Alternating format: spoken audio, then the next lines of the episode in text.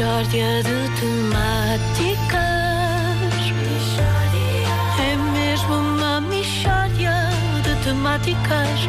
Oh, não há dúvida nenhuma que se trata de uma mishória de temáticas.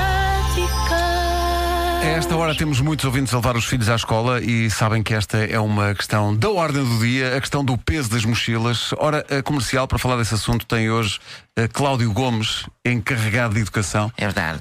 Eh, Bom dia. Cláudio, bom dia. Bom dia, Cláudio. Este problema afeta-o. Olha, Pedro, nós lá em casa temos sorte, não é? Porque o meu Luís Miguel não tem de levar muita coisa para a escola. Ele de manhã leva só uma mochila com os cadernos, os livros da escola, os livros da biblioteca, o dicionário, o estojo, a flauta, o saco de ginástica, uma lancheira e três marmitas. E, portanto, é só isto, não é? E eu de manhã digo: Tens tudo, Luís Miguel? E ele. E eu, não se percebe nada, Luís Miguel. Estás aí debaixo disso tudo, não se... Faz uma coisa. Faz assim, olha, se me estás a ouvir, bate com a flauta na marmita.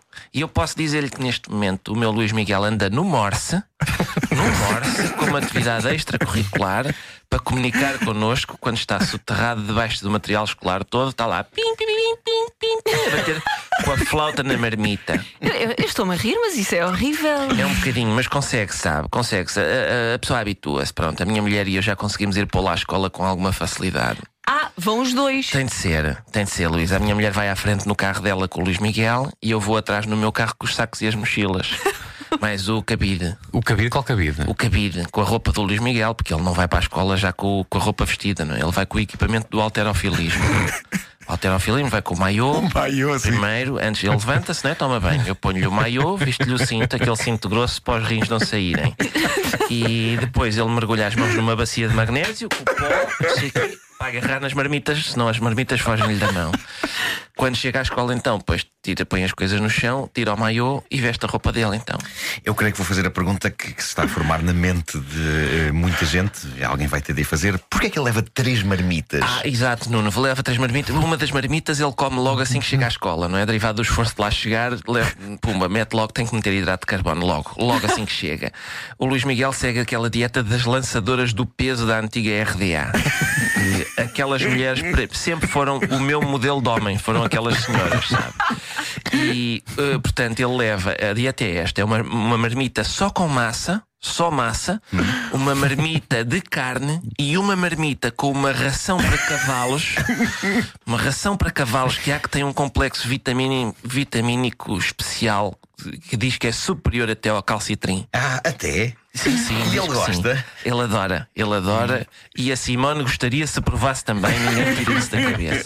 Ele adora, adora. É a única maneira dele aguentar aquilo. Foi assim, aliás, que ele superou a lombalgia na terceira classe e a operação às hérnias no sétimo ano. E aquilo são lesões que podiam ter acabado com a carreira académica do Luís Miguel, mas foi a ração para cavalos que o salvou, porque o, o músculo fica mais fibroso, não é? É muito peso, não é? É um bocadinho, é um bocadinho. Eu já sugeri até lá na escola. Escutei uma coisa: não era mais fácil o Luís Miguel andar com um professor às cavalitas?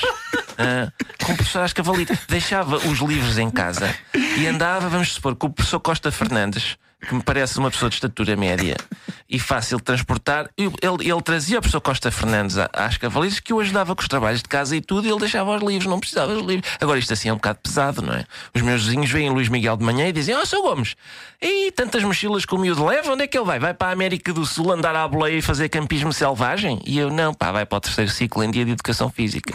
Isto é um escândalo, pá. Os miúdos vão carregados. Pois é, não, não é? E às vezes há coisas terríveis, sabe? Nós há, há dias chegámos à escola e o Luís Miguel diz-me assim: Que é isso? Isto é ele a dizer em morse. Oh papá, que maçada! Dá-me a sensação de que olvidei o caderno de Físico-Química. E eu deixa lá, filho. Olha, trouxeste as marmitas. E ele, coitadinho, todo contente.